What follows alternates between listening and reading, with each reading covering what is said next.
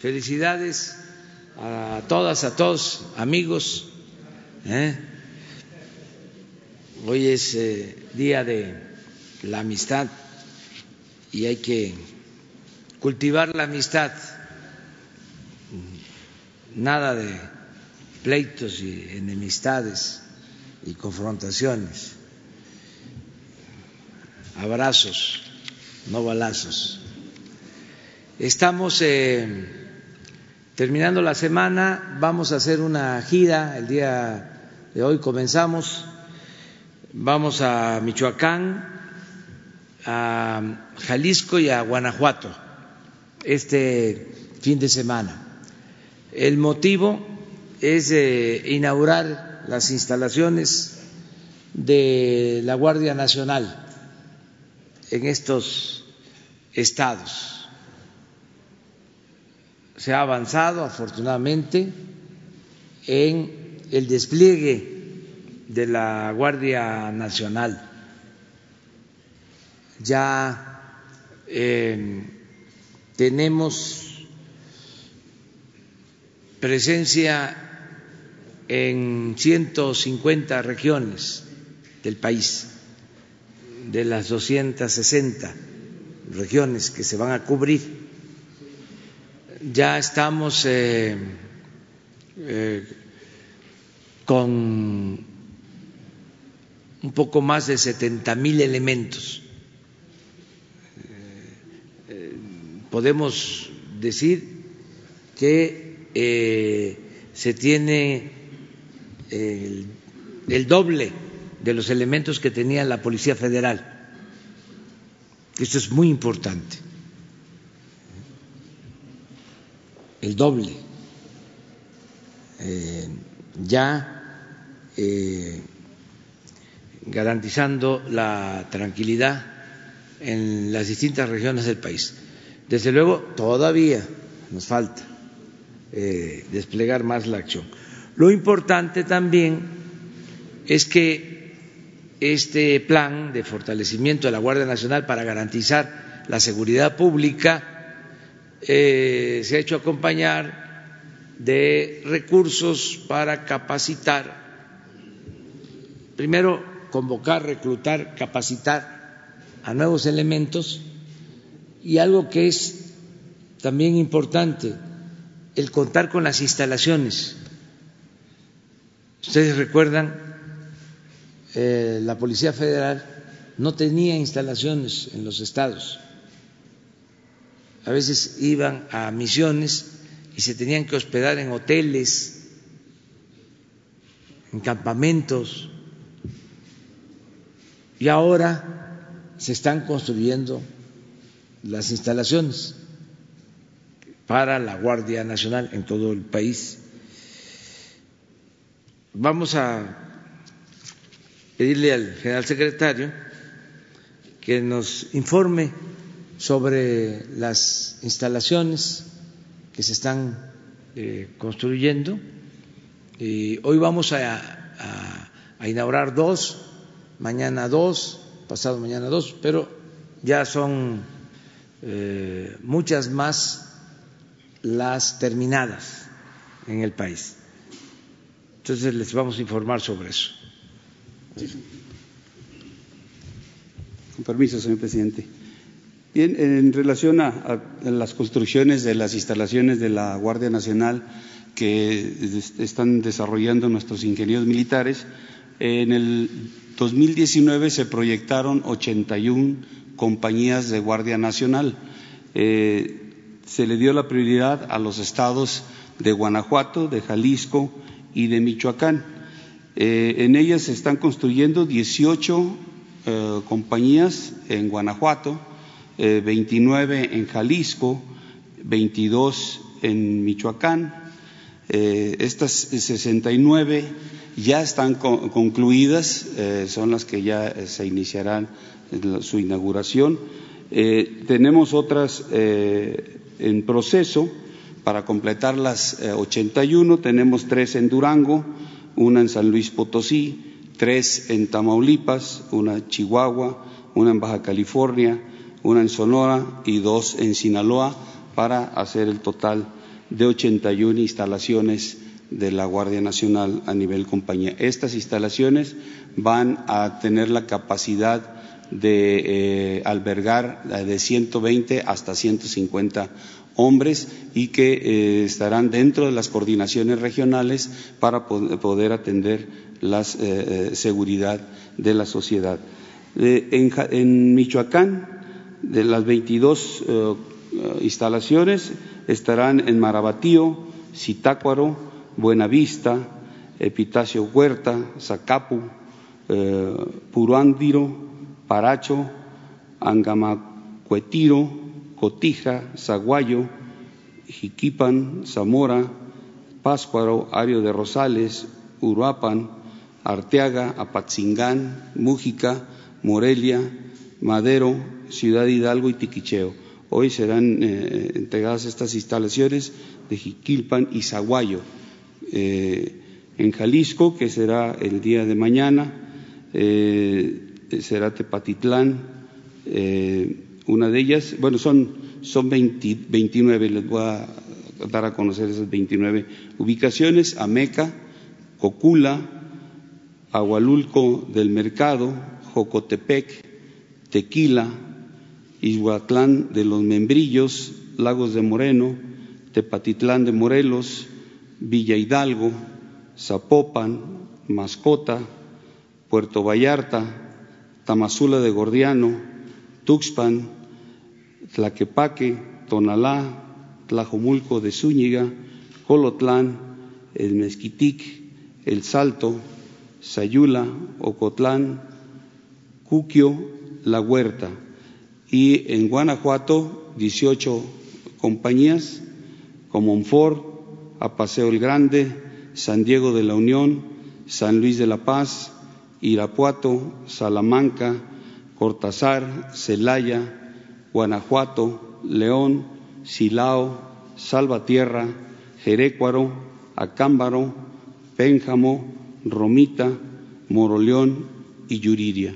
Esas son las, las 69 eh, que ya están concluidas y quedando pendientes las 13 que el próximo mes, a principio del mes, estarán ya este, eh, en su totalidad para ser empleadas por la Guardia Nacional.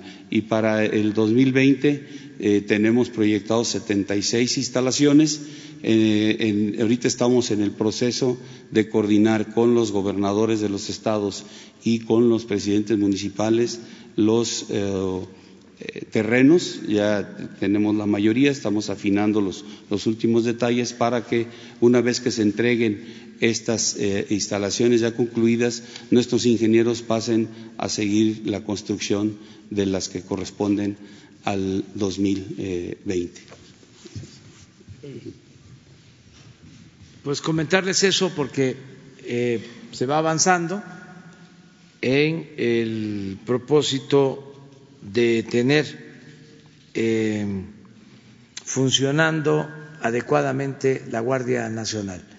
Hay presupuesto, eh, pensamos que para finales de este año ya contaremos con alrededor de 150 instalaciones y eh, tendremos como 140 mil elementos para finales de este año. Todo esto es más presencia, eh, significa ayudar más para enfrentar el problema de la inseguridad y de la violencia. Eso era lo que queremos informarles. Les invitamos también a la gira, están siempre invitados eh, para que eh, se vea en el terreno lo que se está haciendo. Muy bien, vamos a, a contestar preguntas. Buenos días. Buenos días, señor presidente. Soy Lourdes Piñasoria de Abarlovento Informa. Ayer se me quedó ahí en el micrófono una pregunta para usted de nuestros amigos de las redes sociales. Preguntan qué opina usted sobre el caso Lozoya, si podría esto implicar que el PRI eh, perdiera su registro, dado que los recursos que se obtuvieron de Odebrecht, bueno, pues venían de una compañía extranjera y esto está penado. Esta es mi primera pregunta. Gracias. Bueno, lo tendría que resolver la Fiscalía y ver si aplica eh, la nueva legislación, el nuevo marco legal de eh, considerar eh, delito grave el fraude electoral y si está en la ley, ahora sí tipificado, y si eh, la Fiscalía Electoral puede llevar a cabo esta eh, decisión, si tienen ellos elementos para hacerlo, si hay marco legal para hacerlo. Eh, hay que esperar a ver qué resuelven.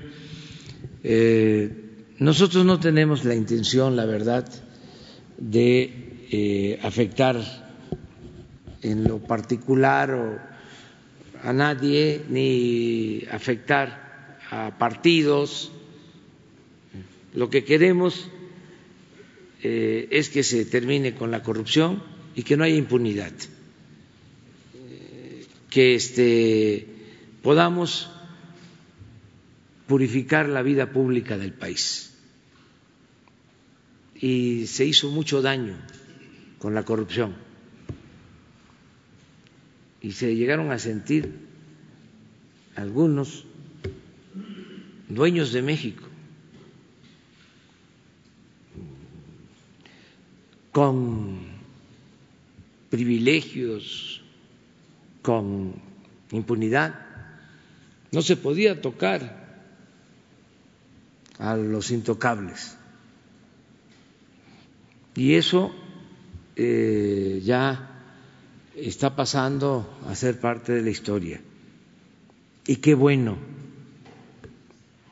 para que eh, se entienda, es un tengan para que aprendan de que una cosa es ser servidor público y otra muy distinta es ser ambicioso, vulgar, el querer ocupar un cargo, el tener eh, una responsabilidad en el sector público para sacar provecho en lo personal o para favorecer a grupos o para favorecer a partidos. Eh, esto ayuda mucho, independientemente de las detenciones, porque la justicia no solo es castigar, la justicia es prevenir si hay un ambiente de impunidad en donde se premia al corrupto, se le celebra, qué vivo eres, te colaste, cómo lo hiciste, eres un tonto si no aprovechas, estudia, hijo, para que cuando seas grande seas como don fulano un reverendo ladrón, el que no tranza, no avanza, político pobre, pobre político. La moral es un árbol que da moras y que sirve para pura cosa. Mi segunda pregunta, presidente, es con relación a la economía. Parece que el coronavirus pues ya llegó a la economía mundial se prevé que va a haber una caída de 280 mil millones de dólares en estos primeros tres meses y que la economía china podría dejar de crecer al ritmo que venía creciendo, un decrecimiento quizá de un punto. Y esto, bueno, pues afectará a todas las economías del mundo. Se prevé incluso que será hasta mediados del 2021 que la economía se regularice en, eh, en materia global. ¿Qué es lo que está haciendo su gobierno, si nos puede compartir, para blindar la economía mexicana y que no suframos pues el rebote que va a venir necesariamente del coronavirus económico? Gracias por su respuesta. Nosotros eh, tenemos la ventaja de que, entre otras cosas, se decidió desde el principio fortalecer la economía popular, la economía familiar, invertir abajo, este, para eh, proteger a la mayoría de la gente. Esto lo estamos haciendo. Las dispersiones de recursos para eh, los pueblos eh, son únicas en la historia. El volumen de dinero que le está llegando a la gente, de abajo. Eso eh, es importante. Y tuvimos también la suerte de que crecieron las remesas, como nunca. Eh, llegaron a 36 mil millones de dólares Nunca se había recibido tanto dinero de eh, nuestros paisanos a sus familiares. Por eso son héroes vivientes, porque todo ese dinero llega abajo. Em, adicionalmente, fue correcta la política de aumento salarial para eh, garantizar más ingresos. Ayer se dieron a conocer los datos de empleo y de ingresos del Seguro Social. Hay un dato importante.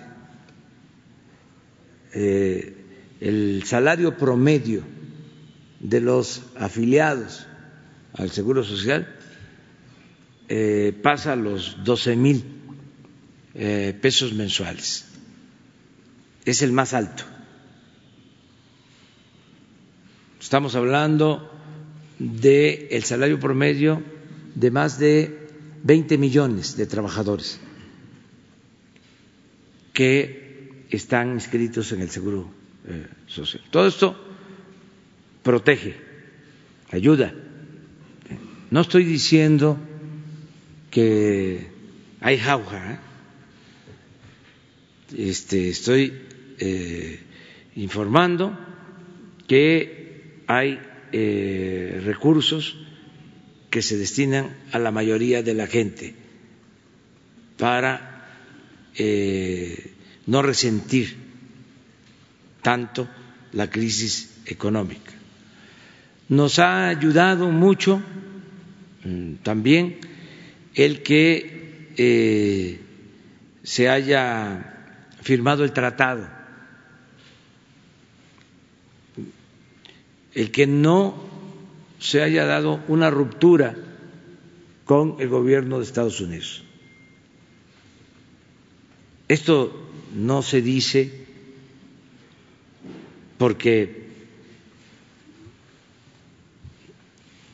no sucedió y eh, no se toma en cuenta. Pero si nosotros hubiésemos eh, optado por un enfrentamiento o si se mantuviera una política de choque con el gobierno de Estados Unidos y no se hubiese firmado el tratado, entonces iba a haber incertidumbre económica, financiera, cosa que no existe hay un ambiente de confianza en nuestro país. Yo sé que todo esto que estoy diciendo les molesta mucho a nuestros adversarios, que lo van a rebatir.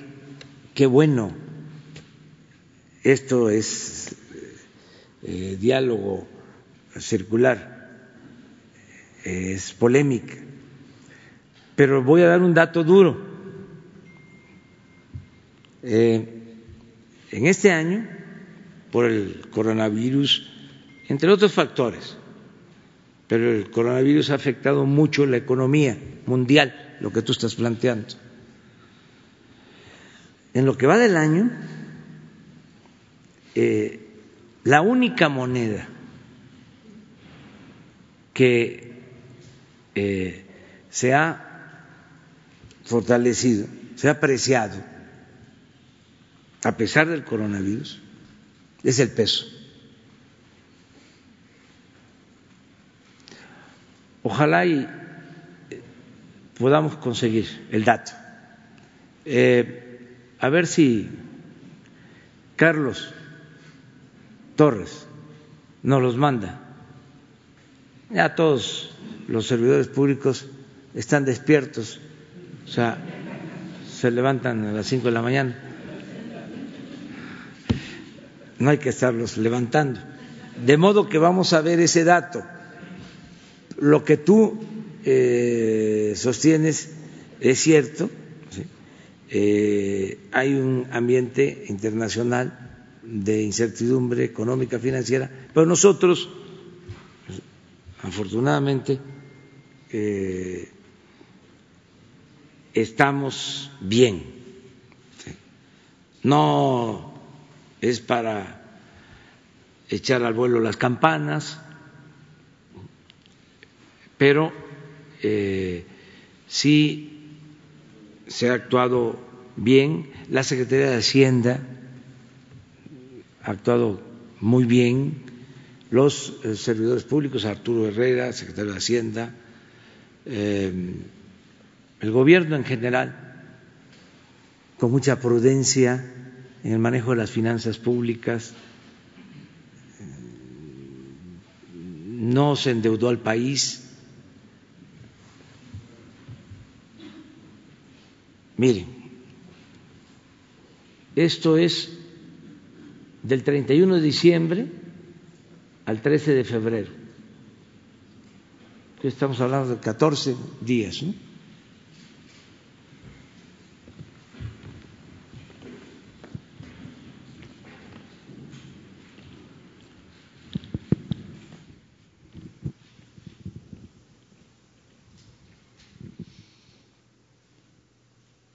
Solo India Y todo lo demás, corona checa, el yen japonés, han perdido. Y más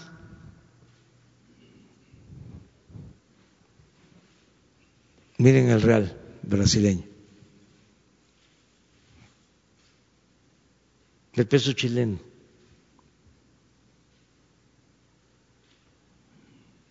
Del mismo euro.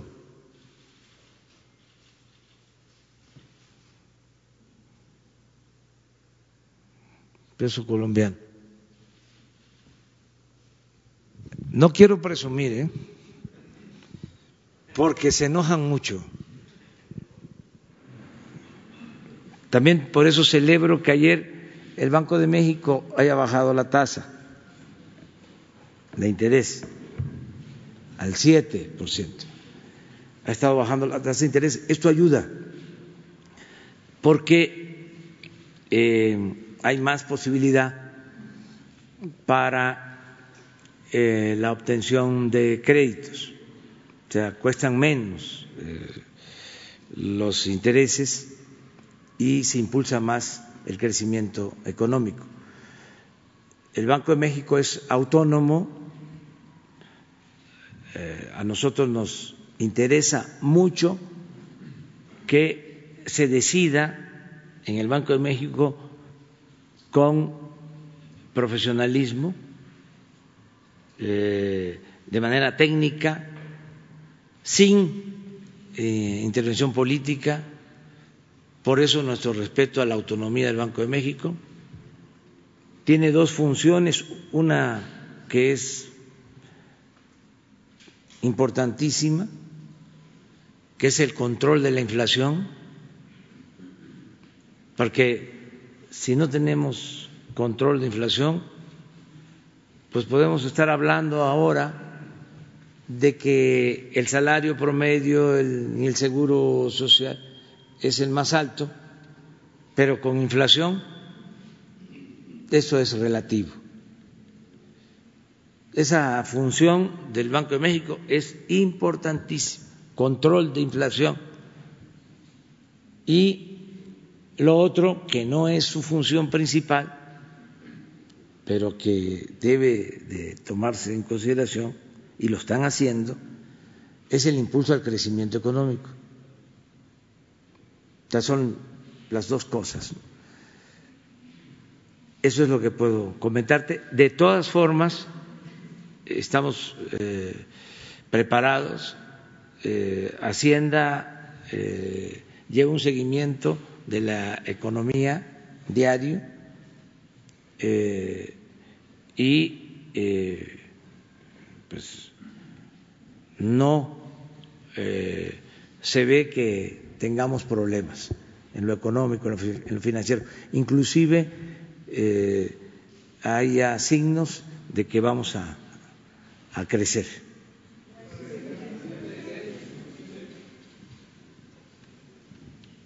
Gracias, presidente. Buenos días. Aprovechando que está el secretario de la Defensa Nacional, eh, hace un mes eh, asesinaron a un ambientalista, protector del santuario de la mariposa monarca. En lo que va de esta administración ya han sido asesinados una docena. Eh, preguntarle si hay, eh, han implementado seguridad en lo que es en las zonas de reserva ecológica, en donde ha habido una desmedida tala y en la que, bueno, están devastando los bosques eh, nacionales. Esa es una pregunta. Y otra pregunta para usted, ¿cómo va la venta de su libro? Si ha tenido éxito. Es eso. Gracias. Bueno, eh, lo de la Guardia Nacional está eh, en todo el país, pero sería bueno, general, que se explique sobre la prioridad, cómo decidimos atender primero eh, estados como Michoacán, Guanajuato. Sí, sí. Bien, eh, viendo los, los índices delictivos en el país, al inicio de la administración se hizo eh, el análisis y se determinó eh, cuáles eran los estados en los cuales había ese índice pues, de una manera muy elevada, ¿no? Y se, se ubicó a Michoacán, a Jalisco y a Guanajuato.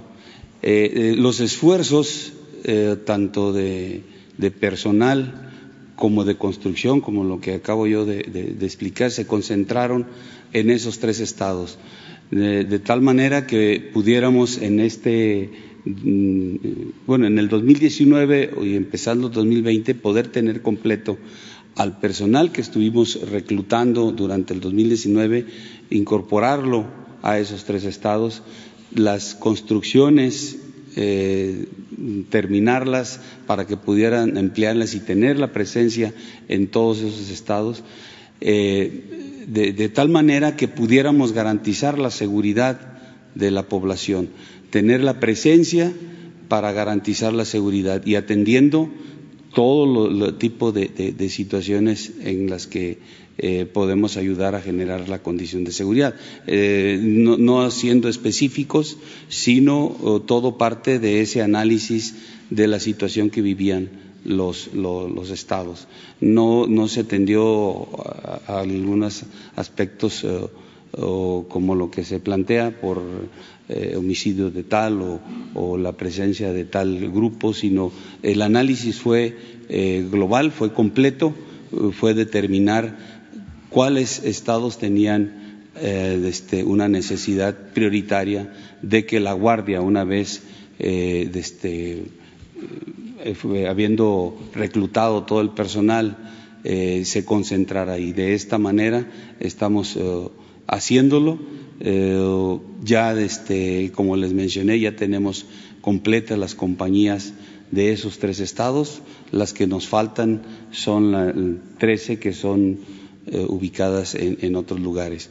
Pero de esta manera se atiende la necesidad primordial de la seguridad de la sociedad, la seguridad de la población para que pueda realizar todas las actividades que, cotidianamente eh, realiza bajo un ambiente de seguridad basados en la presencia, en el despliegue de, toda la Guardia. Además de la Guardia está personal de la Secretaría de Marina o de la Secretaría de la Defensa también realizando un despliegue adicional que coadyuva con la Guardia Nacional para garantizar esta seguridad, haciendo las actividades que normalmente desarrollamos, seguridad, instalaciones vitales, eh, algunas eh, bases de operaciones donde, donde eh, hemos tenido la presencia por tiempo ahí.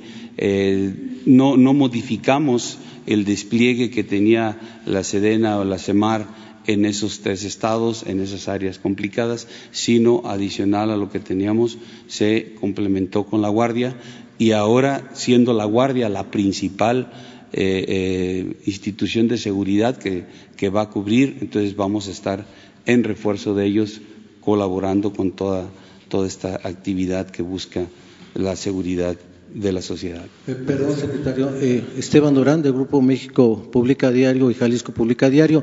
Al respecto, igualmente, sobre las obras que se van a realizar eh, del Tren Maya en la zona sureste, ¿también va a haber acción del Ejército ahí para proteger de cierta manera estas obras? La verdad es que no hemos tenido problema este, en la construcción, a diferencia de la construcción del aeropuerto de Santa Lucía, que llovieron amparos. En el caso del tren Maya, solo se ha presentado uno eh, en un tramo y ya se está este, atendiendo eh, para tener un parámetro, el antecedente creo que en el caso del aeropuerto fueron como 140 amparos. Entonces fue distinto. Eh, lo del tren Maya no, afortunadamente. Eh, ¿Qué otra cosa planteamos? Ah, van bien. Sí, no le voy a dejar pasar ese porque este va bien. Eh, ya está la segunda edición eh, pues ya como 80 mil, pero se van a seguir vendiendo.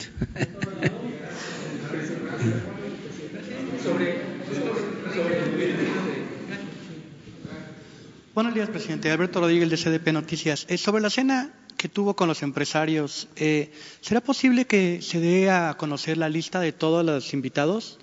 Ya, me está diciendo que no con la cara. No, no, nada más decir que este que fue eh, muy buen encuentro, repetirlo, que se portaron muy bien, que eh, les agradecemos por participar, por acudir a la convocatoria, porque no es eh, un asunto obligatorio, ellos eh, contribuyen, lo dije ayer, pagan sus impuestos y con eso el gobierno tiene presupuesto para atender las demandas de los ciudadanos. Pero además de eso, ellos participan y deciden ayudar para resolver este problema, no lo olvidemos, es eh, enderezar un entuerto. Eh, lo del avión que tenemos que eh, venderlo y en este caso rifarlo para eh, tener los fondos y destinar los beneficios a centros de salud, a hospitales, y que no se siga deteriorando y que no eh, sigamos pagando por un amastrote por un aparato que no vamos a usar, porque si lo usáramos, entre otras cosas, además de ofender al pueblo, nos costaría muchísimo. Es mejor que el presidente pague su boleto en una línea comercial que lo que cuesta el mantenimiento de ese avión. Mantener ese avión sin volarlo y con austeridad, es decir, sin este eh, cobrar tanto por la comida que se da ahí, los vinos, etcétera, etcétera, etcétera, etcétera, son más de 200 millones de pesos al año. ¿Ustedes creen que yo me voy a gastar 200 millones en boletos con los que me acompañan? No. O sea, es juicio práctico, es sentido común. Entonces, los empresarios voluntariamente están ayudando, les agradezco mucho a los que no nos quieren, a nuestros malquerientes, no les gustó. Los del PAN dijeron que los habíamos extorsionado, imagínense. este, se, exceden, o sea, eh, ellos saben muy bien, porque es probable de que los que asistieron, algunos sean simpatizantes del PAN, como simpatizantes de cualquier otro partido. Entonces ellos saben qué se trató, o que les pregunten si hubo una insinuación eh, para que eh, fuese a forciori este no, no, este, incluso hasta lo subrayé eso. Otro eh, que dijo otro periódico también de conservadurismo, algo así de extorsión y luego de moche, sablazo, sablazo, sablazo, un sablazo. Este, eh, pero es por lo mismo, ¿no? La eh, deformación esta de querernos confundir. ¿Se acuerdan cuando el paso de Charola? ¿Sí? Hubo una periodista que eh, equiparó esto al paso de Charola. Eh, el paso de Charola fue decirles aporten para la campaña de un partido, bueno, del PRI, porque ya dije del PAN. ¿Lo de qué? Vamos México de Marta Pues sí, pero ya digo, no nos metamos en eso. Esto es totalmente eh, de buena fe, no es obligatorio, es voluntario eh, y yo les agradezco mucho porque asistieron eh, y aportaron. Sí, totalmente legal. No sé por qué vaya a ser este ilegal. ¿No se pueden solicitar dádivas para beneficio propio o de terceros? En este caso Pero primero hay que ver qué es dádiva si esto sí es una dádiva, este, habría que ver los fines, porque no es para beneficio personal, sí, pero para beneficio público, beneficio social. Sí, sí, desde luego y no hay ningún problema. O sea, este sería eh, inconcebible pues, que hiciéramos algo contrario a la ley ¿sí? y en beneficio personal. Si estamos hablando de que lo que se obtenga de la rifa es para la compra de equipos médicos, así viene en el boleto, así viene en la carta que firmaron donde se comprometen a adquirir los boletos. Pero si no se transparenta la lista de quienes van a vender esos boletos, ¿cómo vamos a saber que después ellos no van a ser beneficiarios de contratos gubernamentales? Es que nosotros no vamos a darle beneficio a nadie este fuera de la ley. Aquí no hay este, preferencias, no hay influyentismo. No, es que ese es el problema. Este, nos confunden. Yo no soy Salinas. O sea, digo, sí calienta eso. O sea,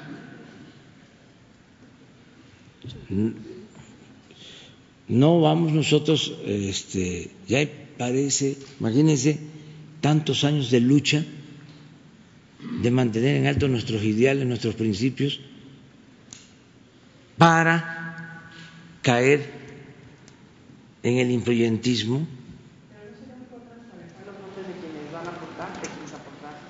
Es que este, no tenemos por qué hacerlo legalmente y queremos también este, protegerlos. Les dije eh, antier, si ellos deseaban expresar, digo que se dieran a conocer los nombres, lo hacíamos, si no, eh, es como comprar los boletos de la lotería, se queda eh, este, en el anonimato. No, no. Una segunda pregunta, presidente. Presidente. Incluso eh, les había expuesto que anteriormente ellos sí habían recibido, digamos, un intento de extorsión en las pasadas administraciones.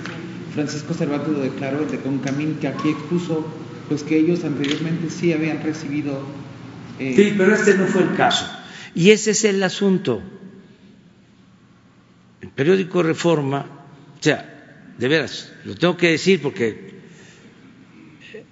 eh, se quedan callados cuando compran el avión, hasta lo aplauden.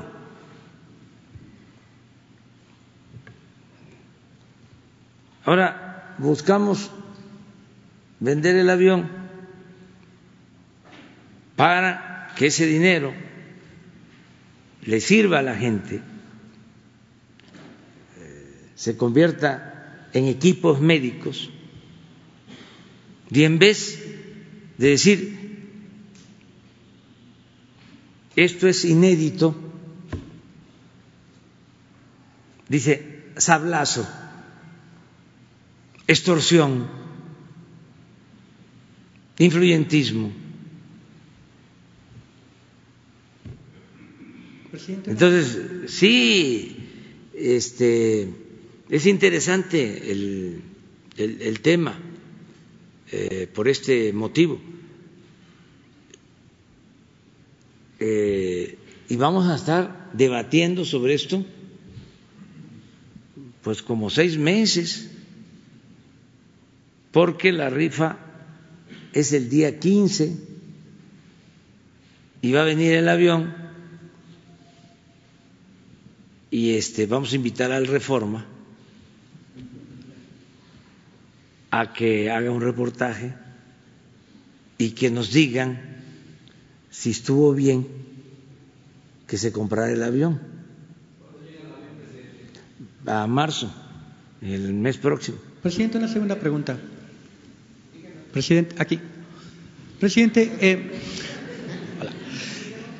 ¿Tiene algún mensaje para los grupos feministas que se están manifestando eh, aquí afuera, sobre todo en el contexto de que esta semana usted hizo unas declaraciones y por ahí hubo tergiversaciones? Sí, todo nuestro respeto para el movimiento feminista. Eh, nosotros trabajamos todos los días para garantizar la paz, la tranquilidad, para que no haya violencia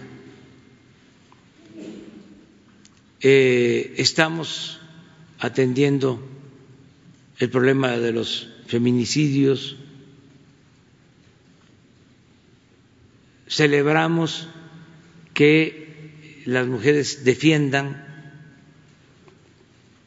su derecho a la seguridad.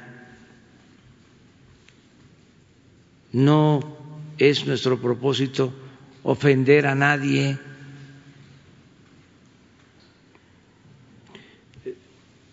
me pronuncio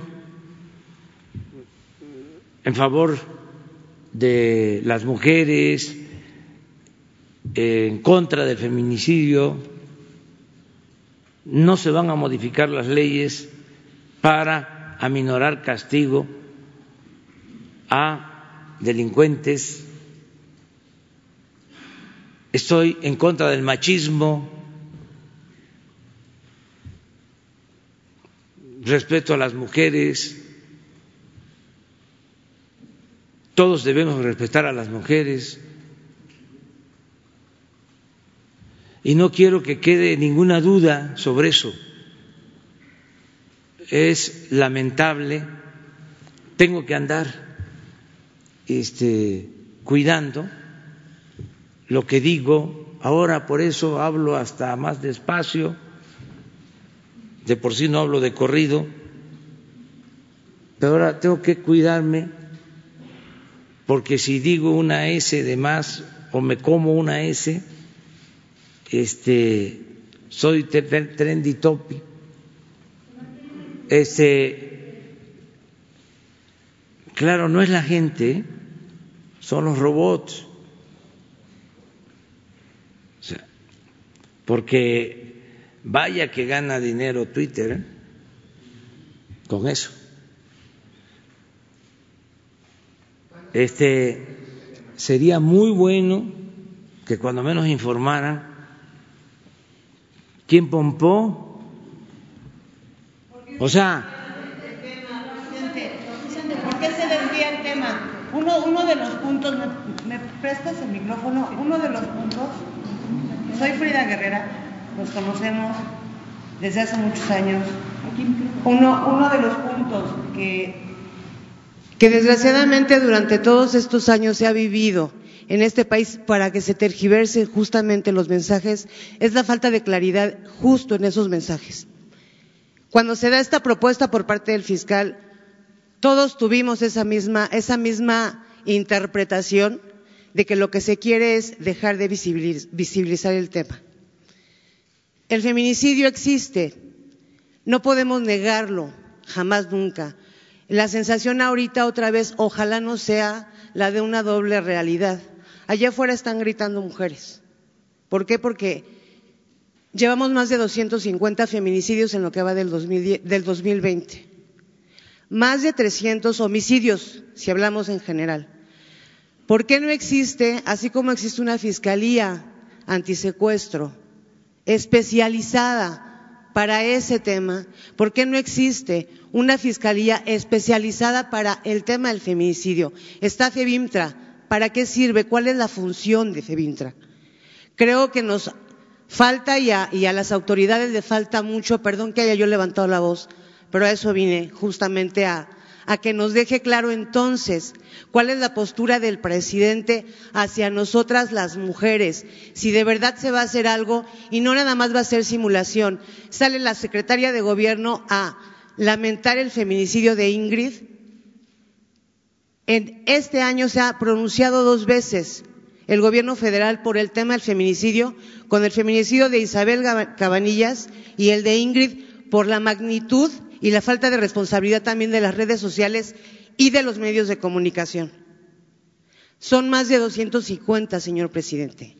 Son miles, miles de familias buscando justicia para sus hijas y que no se quede en el pasado.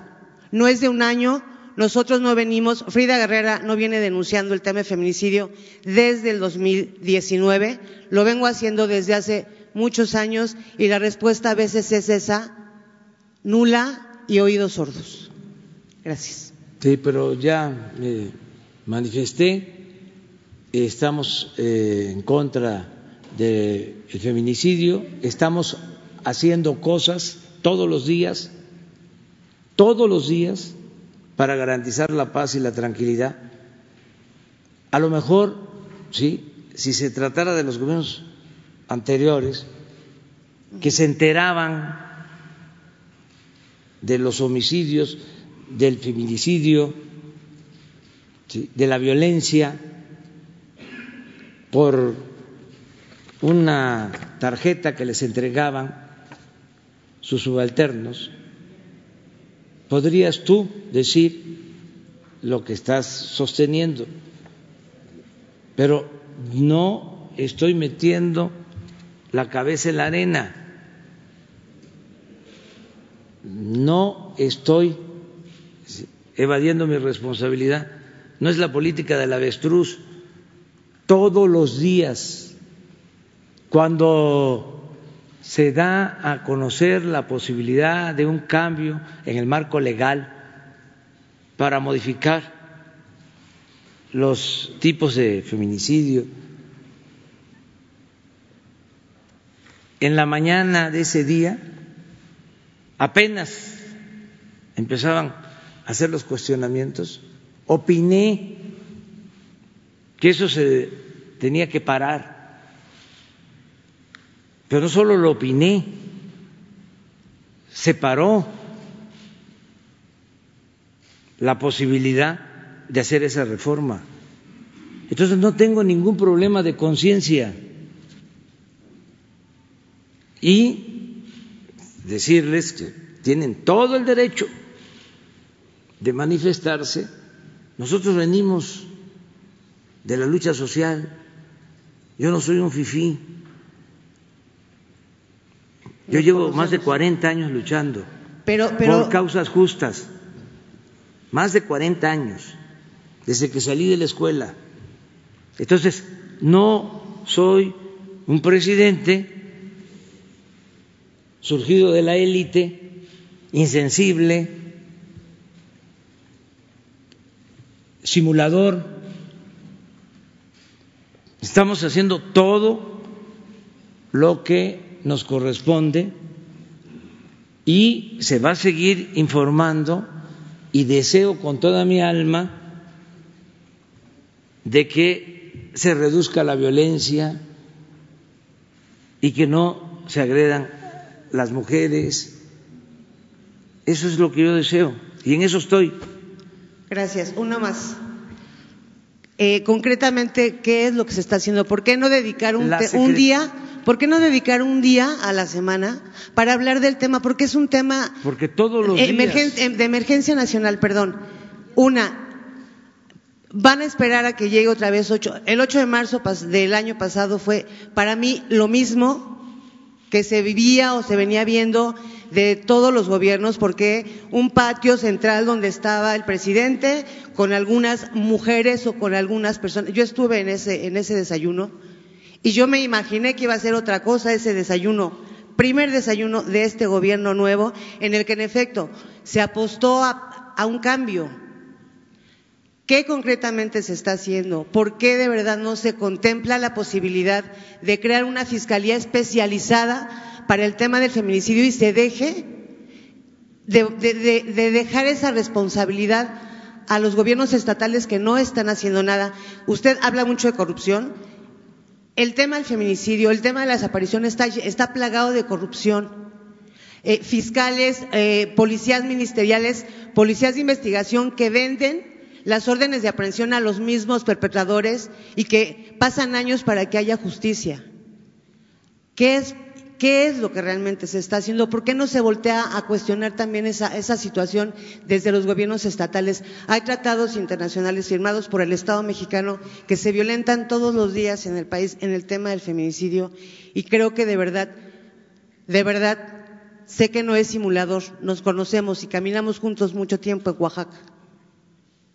Pero de verdad que el mensaje claro a las mujeres de, es, de parte de este gobierno sea ese, hacer las cosas diferentes a lo que se ha, venido haciendo. Te repito, todos los días atiendo el problema.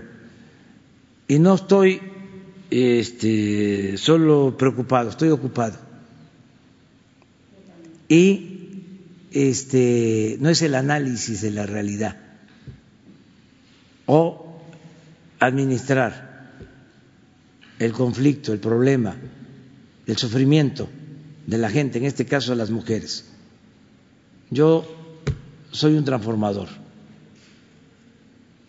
De ya organizaciones para eh, la defensa de las distintas causas, expertos, especialistas, el nuevo discurso, este neoliberal, de la visibilidad, de las políticas públicas.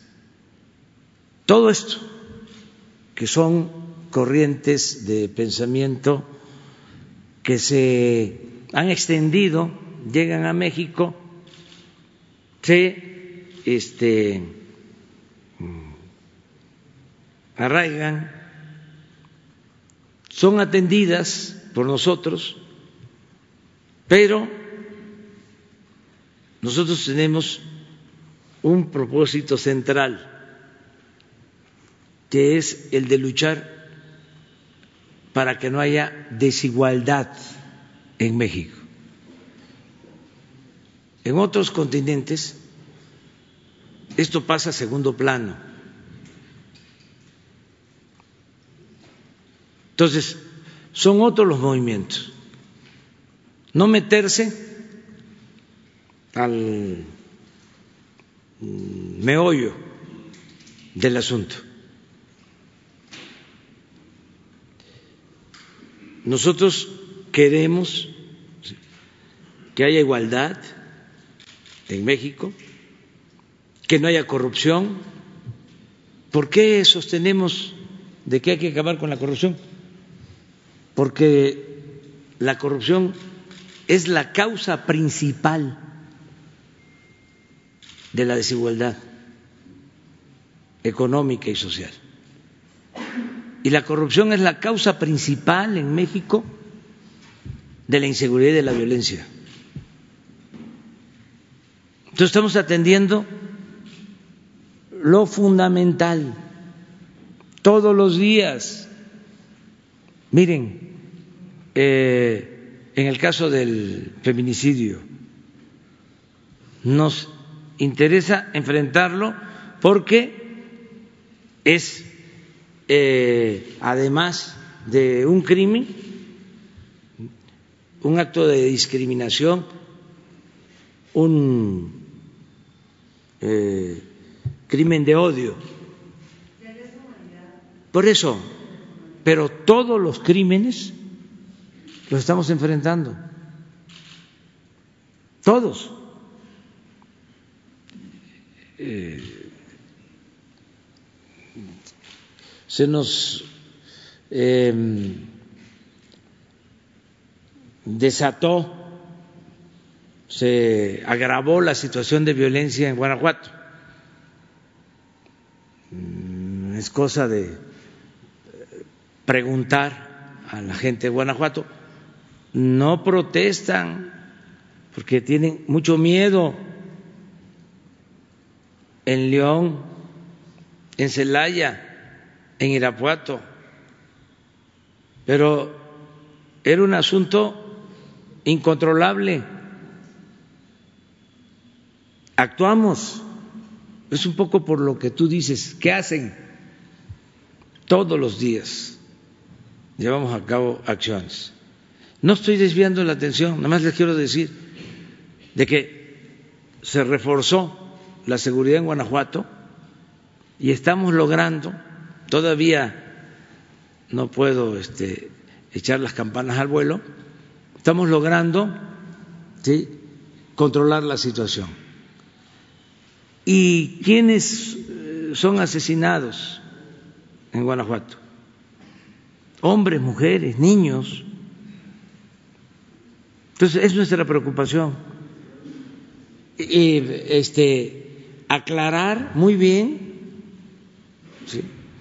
de que hablar concretamente, o sea, si entendemos el tema de sí la que igualdad, venga este el tema de la igualdad, de verdad, y, y, y- y no es guerra de hombres contra mujeres. sí, Pero tenemos que tener claro que el tema del feminicidio es un tema especial.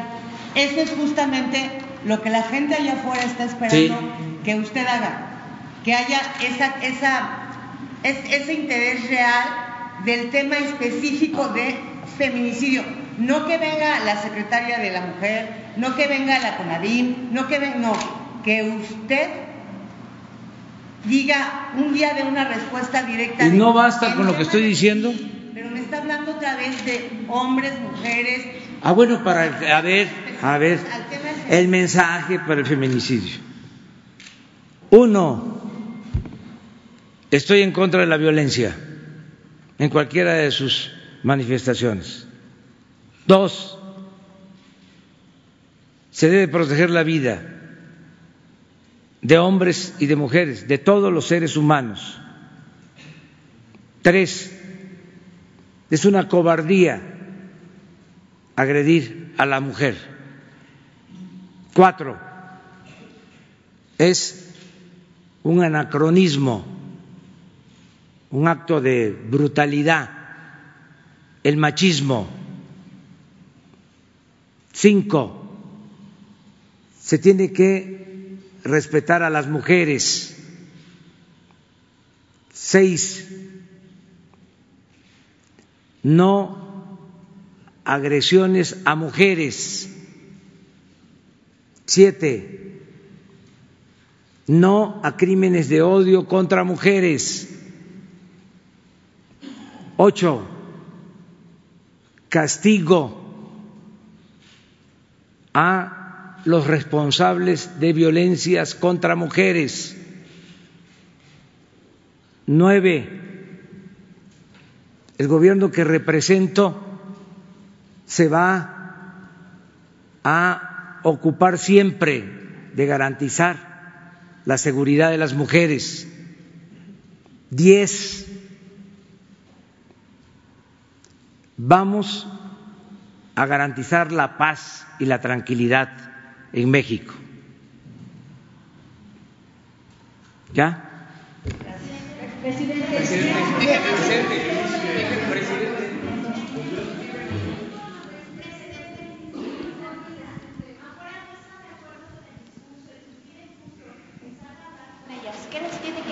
Que ya les este acabo de mandar un mensaje Ellas, ellas dicen que no van a parar la manifestación. que no que no que no la paren, que se sigan manifestando Y que todo lo que resiste apoya. No, ya expresé. Buenos días, presidente. Buenos días. Cambiando de tema un poquito, presidente. Carlos Domínguez de Nación 14. Es que creo que ya usted ya habló suficiente del tema. Pues vamos a cambiar. Por favor. Carlos Domínguez de Nación 14, presidente. Eh, usted ha mencionado en reiteradas ocasiones su apoyo a los pueblos indígenas de México. Los conoce, se ha reunido con ellos, pero parece que algunos miembros de la 4T no están en sintonía con usted en algunos temas, presidente. En Nación 14 publicamos una investigación sobre la visita a un deportivo llamado Pelón Osuna en la alcaldía Venustiano Carranza, aquí en la capital del país, que lo invitamos a ver para que se informe un poquito más del tema.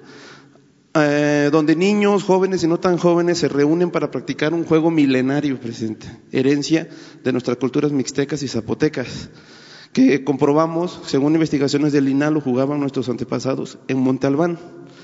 Esta tradición fue rescatada por la comunidad mixteca y traída a la Ciudad de México en 1950. En 2008 los deportistas indígenas y el juego de pelota mixteca recibieron el reconocimiento de patrimonio intangible de la Ciudad de México. Sin embargo, un año después les fueron destruidas sus canchas en el Jardín Balbuena, presidente, para ser provisionalmente reacomodados en el donde, en el lugar donde se encuentran ahora, cerca del bulevar Puerto Aéreo. Ese espacio provisional debían ocuparlo mientras les entregaban un lugar que cumpliera con una recomendación emitida en 2009 por la Comisión de Derechos Humanos. Han pasado más de 10 años y anteriores administraciones de la capital los han ignorado. Estos deportistas mixtecas han resistido en ese espacio donde no cuentan con agua potable, baños, energía ni protecciones, además de que las canchas no son adecuadas para practicar su deporte, solo para mantener viva su tradición.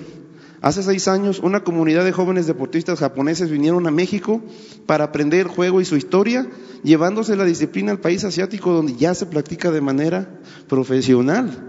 Eh, de igual manera, migrantes oaxaqueños que se fueron a Estados Unidos han logrado a base de mucho esfuerzo reconocimiento de autoridades, como en los estados de California y de Oregon, donde les fueron construidas canchas dignas para practicar su tradición deportiva, presidente. En concreto, estos deportistas indígenas llevan más de 10 años luchando por preservar y rescatar su tradición deportiva milenaria, a pesar de ser ignorados por autoridades de todos los niveles en la capital.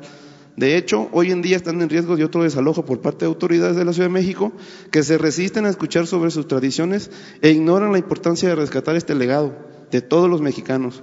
Presidente, el juego de pelota mixteca está por desaparecer en México, mientras en el extranjero comienza a ganar terreno.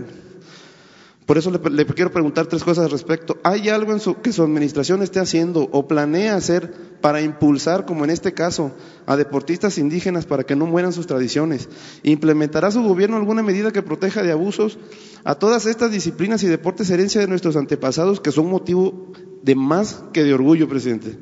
Porque en este caso, a pesar de contar con recomendaciones de derechos humanos, pues no las están respetando.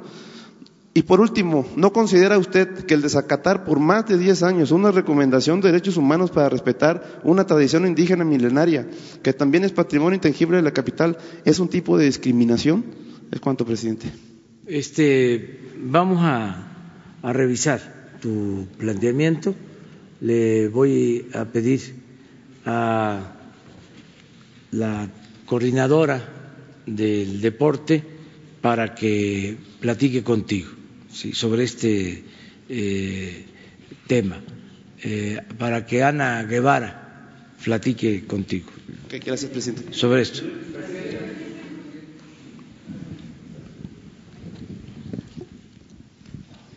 Gracias, señor presidente. Sandra Aguilera, del Grupo Larza Comunicaciones.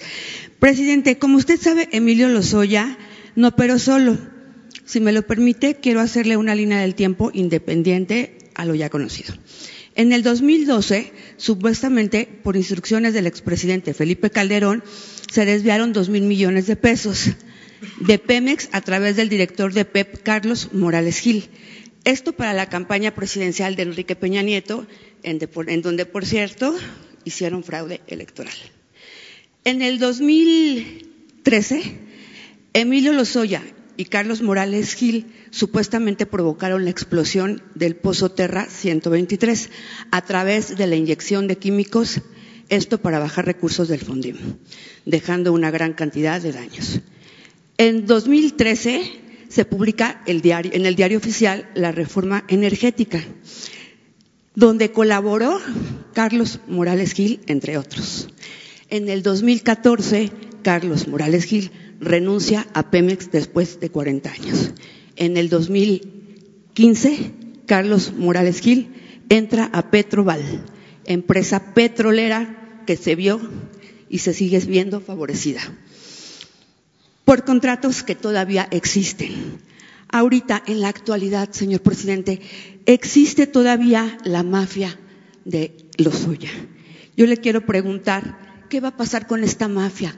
Que está dentro de Pemex todavía y que siguen operando, asesorando al director de Pemex. Traemos las pruebas de todos ellos. ¿Qué va a pasar, señor presidente, si siguen todos ellos? Gracias. Pues este, vamos a esperar el resultado de la investigación. Eh, todos los que estén involucrados, pues tienen que ser llamados a cuenta. No se va a proteger a nadie. Y si quedan personas que colaboraron en actos de corrupción en Pemex en ese periodo, pues no solo este, se les va a quitar del cargo, sino se les va a investigar. No hay este, impunidad para nadie. Por eso eh, eh, chocan ¿sí? Eh, denuncias, demandas con nuestra actitud de gobierno, porque si fuésemos represores, si hubiésemos actuado como cómplices en tiempos pasados, aprobando leyes, este, reformas, em, protegiendo a mafiosos, pues no tendríamos autoridad moral. Entonces sí, eh, el planteamiento de que no nos ocupamos del feminicidio, mm, pegaría mucho, pero si todos los días estamos atendiendo el problema, y lo puedo probar, ¿qué problema de conciencia puedo tener? ¿Qué es lo que sucede? Que como pues hay una molestia, no es que haya malestar social. La gente está contenta. El malestar es de los grupos de poder, los grupos de intereses creados que se resisten a los cambios. Es lo que antes se llamaba la reacción grupos reaccionarios. Pero no nos confundamos. Este, nosotros no vamos a encubrir a nadie, a ningún corrupto, a ninguna gente autoritaria. No vamos a violar derechos humanos, no vamos a permitir la tortura, Somos distintos. Entonces nos tienen que probar lo contrario, pero no en el discurso, en los hechos. Señor presidente, en la actualidad la, mafia de Luzoya que le comento que está en Pemex eh, tiene, por ejemplo, a jubilados como Hinojosa Puebla, Arturo Francisco Enríquez, Muselín Solís, entre otros. Tienen dentro de la empresa a sus operadores como Miguel Ángel Lozada, quien atiende desde la casa de visitas, Ángel Cid, que es asesor del director general de Pemex, de hecho ha venido, Ángel Cid, subdirector de Seguridad Industrial y Protección Ambiental, Carlos Donaldo Leiva, que yo lo he denunciado ya en otras ocasiones, de hecho allá en Tabasco cuando estuvieron los guachicoleros, y, es quien supuestamente está robando las tuberías isotérmicas en contubernio con el sindicato. Y además le miente a la Sedena, general que está aquí presente, eh, enviando eh, falsificación de datos de la producción. Tengo aquí las pruebas para entregárselas. Y bueno, todo esto lo tenemos este, documentado para su disposición. Y yo creo que es bien importante que el director de Pemex se encuentre rodeado de un equipo, como usted dice, de confianza. Entonces, el director de Pemex es una gente honesta, limpia, y le tengo toda la confianza. Y si existen estas personas, si son responsables, pues van a ser este, separadas de su cargo. Todo esto que estás planteando lo está registrando la Secretaría de la Función Pública y además nos entregas los documentos. Claro que sí. Es tan interesante eh, lo que está pasando que me das no sé cuántos nombres, ¿no? Y no conozco a nadie. No conozco a nadie. Entonces, si eh, no los conozco. Es una herencia. ¿qué compromiso puedo tener? O sea, si no estoy tolerando la corrupción, eh, los abusos de amigos, de compañeros, de familiares, menos voy a aceptar abusos de cualquier otra persona, de nadie, aunque se trate de mis familiares. Y eso se terminó. Entonces eso es lo que puedo comentarte, pero nos das la información.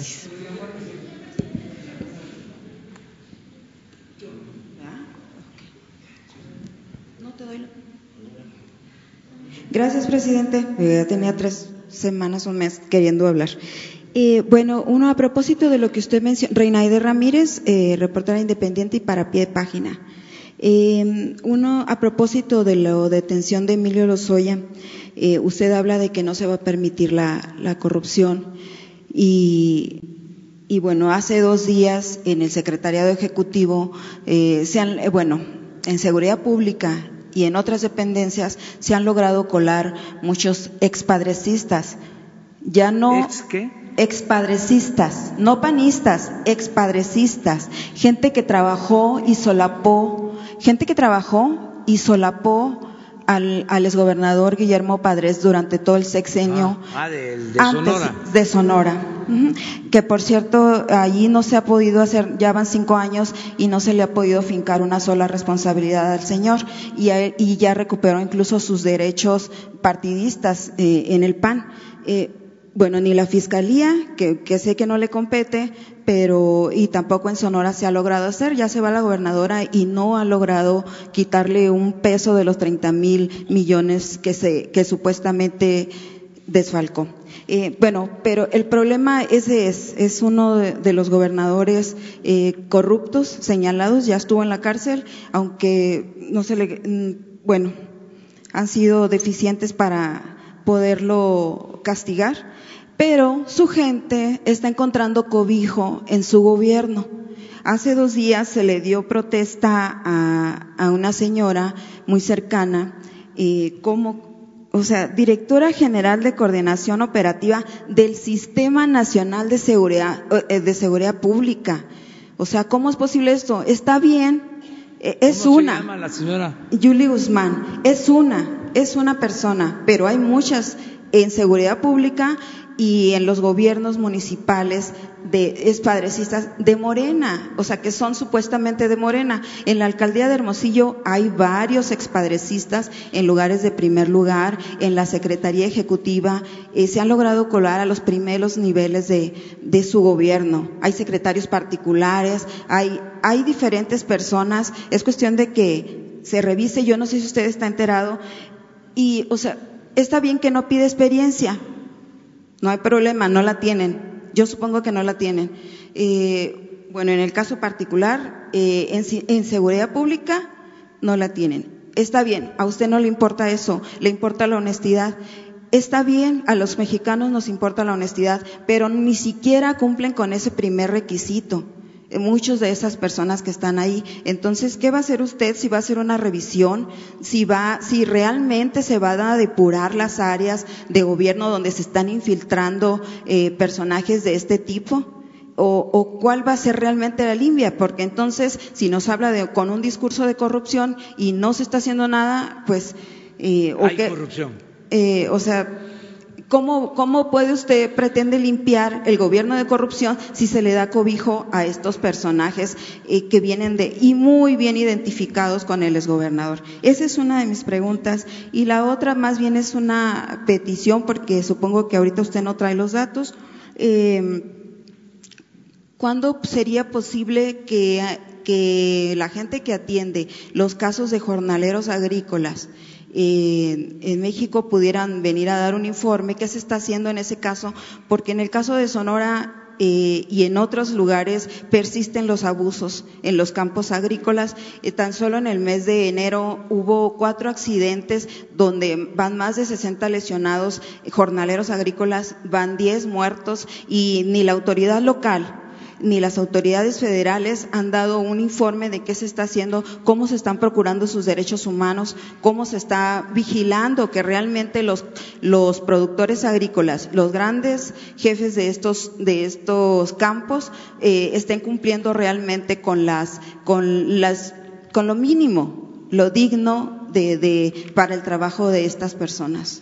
Sí, mira, estamos limpiando de corrupción al gobierno eh, de arriba para abajo, lo digo, como se limpian las escaleras.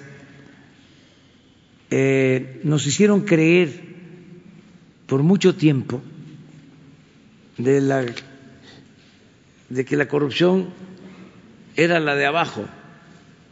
Es más, eh, se decía, eh, están engañando al gobernador, engañan al presidente.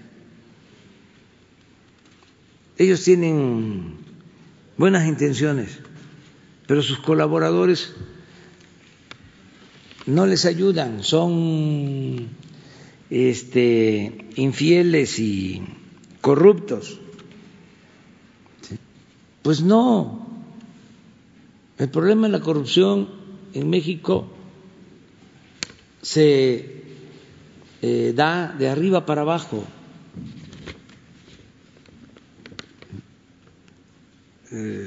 Sí hay corrupción abajo, desde luego, pero la corrupción mayor es la que se da arriba. Siempre lo he dicho, eh, abajo son mordidas, arriba son tarascadas. Y en el régimen corrupto nos hicieron creer de que el problema eran los agentes de tránsito, los inspectores, el comercio ambulante, el viene viene y arriba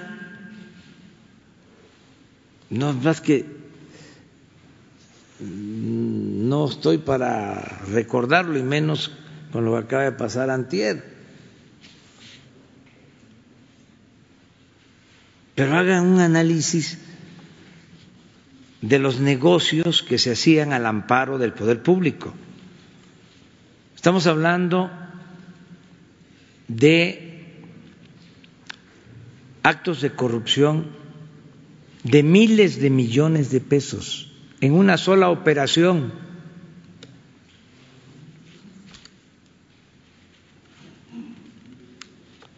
En una. Estamos hablando de los negocios más lucrativos o los actos de corrupción más grandes que se hayan presentado en los últimos tiempos en el mundo. Así eran las dimensiones del saqueo durante el periodo neoliberal. Pero eso les corresponde a ustedes hacer la investigación.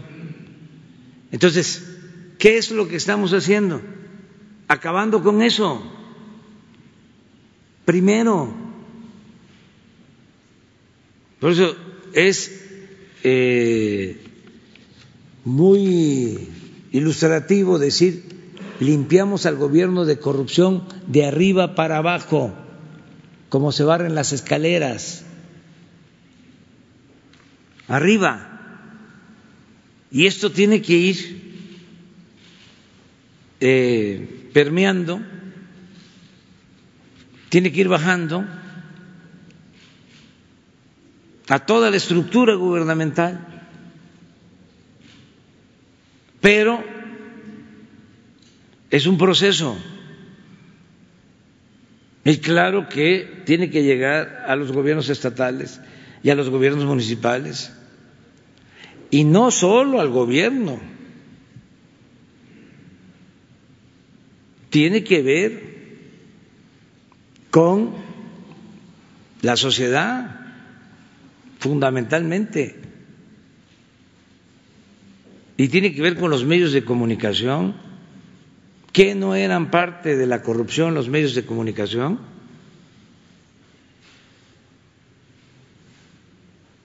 ¿Qué el silencio cómplice no es corrupción.